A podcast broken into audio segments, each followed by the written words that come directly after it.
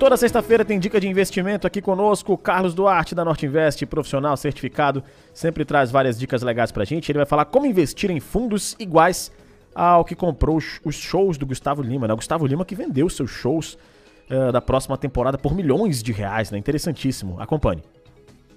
Bom dia, Rafael. Bom dia, ouvinte CBN. Então, hoje eu trouxe aqui para nossa coluna um assunto que está aí no momento, né? Todos os sites estão uh, falando sobre ele, desde sites de economia e finanças até sites de fofoca, né? Que é a venda de toda a agenda de shows do ano de 2022 do cantor Gustavo Lima para um fundo de investimento. E algumas pessoas me perguntaram no decorrer dessa semana, né?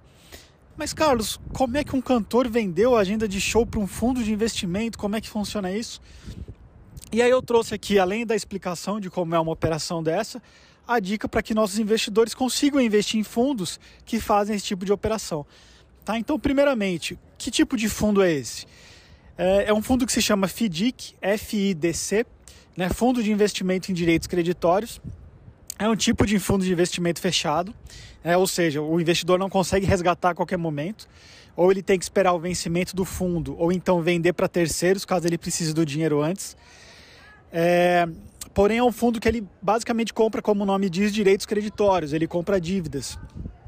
Então ele pode comprar é, dívidas que as pessoas têm com bancos, por exemplo. Então você pode ter um FDIC de crédito imobiliário ou de crédito veículo. Uh, nesse caso do cantor, o que, que esse fundo comprou?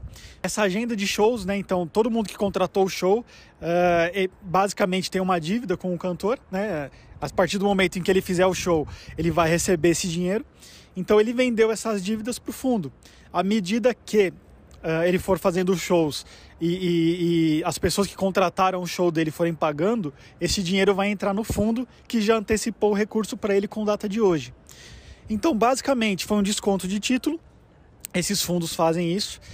Quais são os grandes riscos que são inerentes a esse mercado? É o risco de crédito, né? o risco de, de repente, ou o cantor tiver algum problema e não conseguir fazer o show, ou quem financiou o imóvel não conseguir pagar o imóvel. É, enfim, você tem um risco aí de não recebimento dos valores, é um risco de crédito. E você também tem um risco de liquidez, né? Como eu disse, você não consegue resgatar esse dinheiro a qualquer momento. Então, ou você vai ter que vender para um terceiro, ou você vai ter que esperar o vencimento do fundo para recuperar o seu recurso. Uh, quais são as vantagens desse tipo de papel? é uma operação de renda fixa, né? Que é uma operação de crédito. Uh, e, em geral, a remuneração é bastante alta, porque, como eu disse, a gente tem menor liquidez, um risco um pouquinho mais elevado, então isso aumenta a rentabilidade. Para o investidor que entende o produto, que aí eu recomendo pesquisar um pouquinho mais, entrar mais no detalhe, eventualmente até mandar uma mensagem para a gente, que se for o caso a gente explica com, com mais riqueza aqui o produto.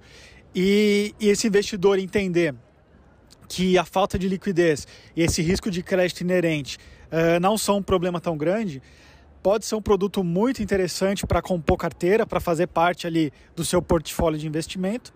Pode te trazer um retorno muito interessante a longo prazo é, e que, portanto, vale a pena ser analisado aí pelos nossos investidores.